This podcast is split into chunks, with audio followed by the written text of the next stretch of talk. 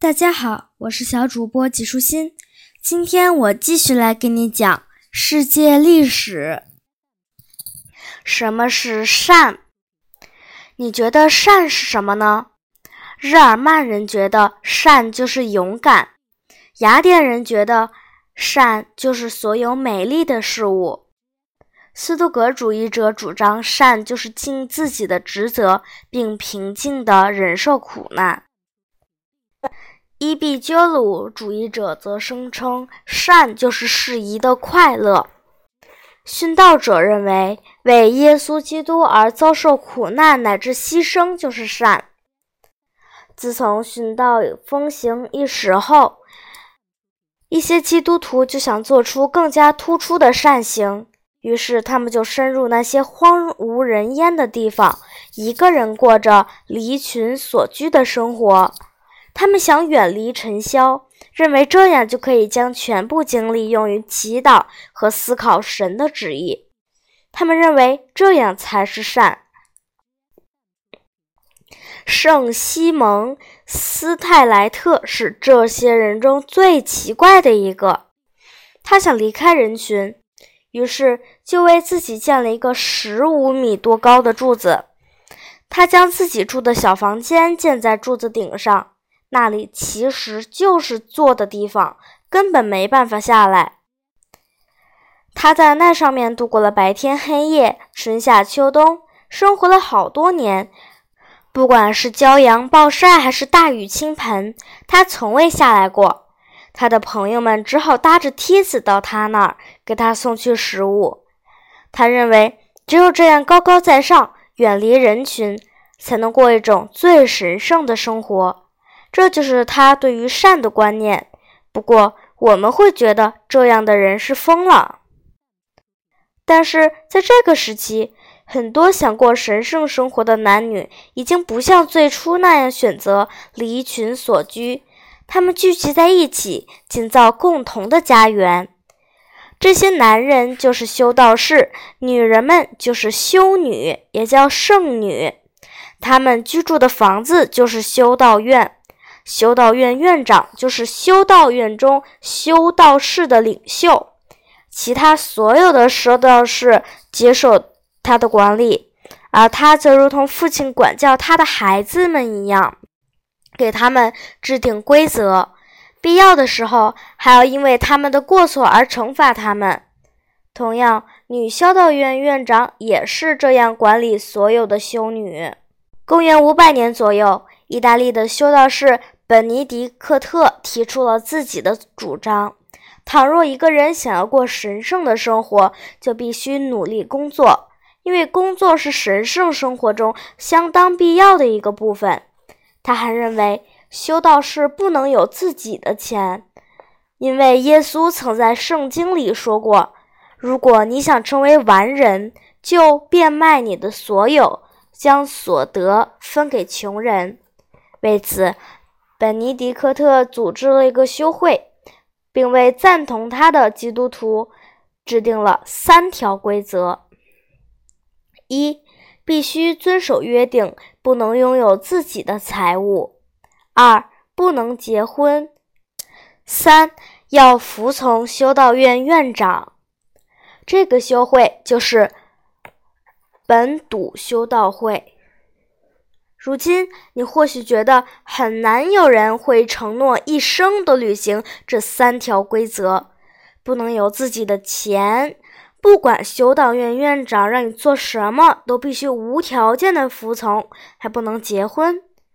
然而，很多人却成了本笃修道院的成员，他们来自欧洲的各个国家。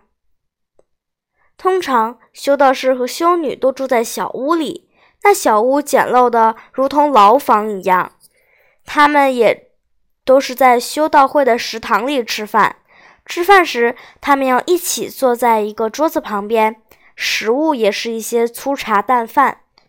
每逢日出和日落的时候，他们还要唱赞美诗。除此之外，一天还要再唱四次。他们甚至还会在半夜醒来唱诗祈祷。他们的主要工作就是唱赞美诗，但这并不是全部，他们还要做各种各样的工作。无论这工作是擦地板，还是要在公园挖土，他们做做的相当开心。这些人无论曾经是贫是富，全都要遵守一样的规定。有时候，修道院刻意建在一块贫瘠潮湿的土地上，原因是这样的地方不好，甚至比不好还要糟，而且很不卫生或者有危险，所以才把这样的地方给修道士住。但是，修道士对此毫不在意。他们马上将这个地方进行整理，将湿地的水排干，将不毛之地播种，让荒地在他们的手下如同玫瑰一样绽放出生命的色彩。然后，他们将自己吃的蔬菜给马、牛、羊的草料种上。他们吃和用所需要的一切，都是靠自己的双手生产和制作的。不过，除了这些粗活，修道士和修女也做一些细致的工作。那个时候，活字印刷术还没有发明，欧洲人还不知道印刷术，书籍都是用手抄写的。那些会读书写字的修道士和修女们做的就是这种工作，为他人抄写拉丁文和希腊文古书。有时候，一个修道士慢慢地读要抄写的书，其他的修道士。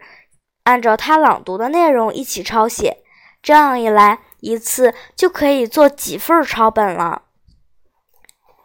那时的书是用小牛皮或羊皮做的，而不是纸质的，因此叫牛皮纸或羊皮纸。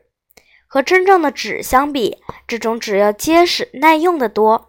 修道士抄写的这些古书叫手稿，意思就是手写本。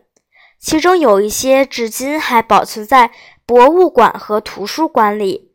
有些手稿制作的异常精美，有着新型的手绘图案，首字母和边框还用花朵、藤蔓、小鸟等图案做点缀。图案色彩有红色、金色和其他颜色，异常的艳丽。倘若没有这些修道士和修女做这样的抄写工作，那么许多古书或许就会失传，我们今天也就看不到它们了。修道士还有写日记的习惯，他们日复一日、年复一年地将发生的重大事件记下。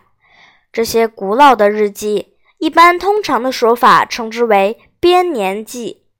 正是这些编年记告诉了我们那个时候的历史。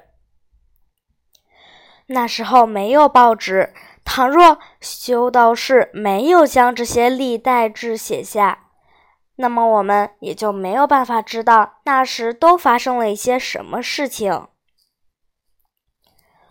那时的修道士都是受过良好教育的人，他们就将自己所知道的一切都交给其他人。不管他们是男人还是女人，是老人还是孩子，对于旅行的人来说，修道院还是临时的旅馆。倘若有人去那里借宿，他一定会被收留，还能供他吃，为他提供休息的地方，无论他是不是有钱来能付账。穷人和任何需要帮助的人，也是修道士和修女经常接济的对象。病人也会到修道院寻求医治和照顾，因此许多时候修道院又像医院一样，很多得到过帮助和照料的人，为了报答，都会为修道院送来贵重的礼物。因此，尽管修道士和修女连一个自己的汤勺都没有，但修道院却异常富有。看了上面的故事，你就会知道。修道士和修女不只是神圣的信徒，在那个黑暗和危险的时代，他还给人们以希望的光芒。是的，它们就是光芒。除了它们之外，还有一些其他光芒在那个时代的天空熠熠生辉。关于这些，你会在后面听到的。今天的内容就是这些啦，小朋友，拜拜。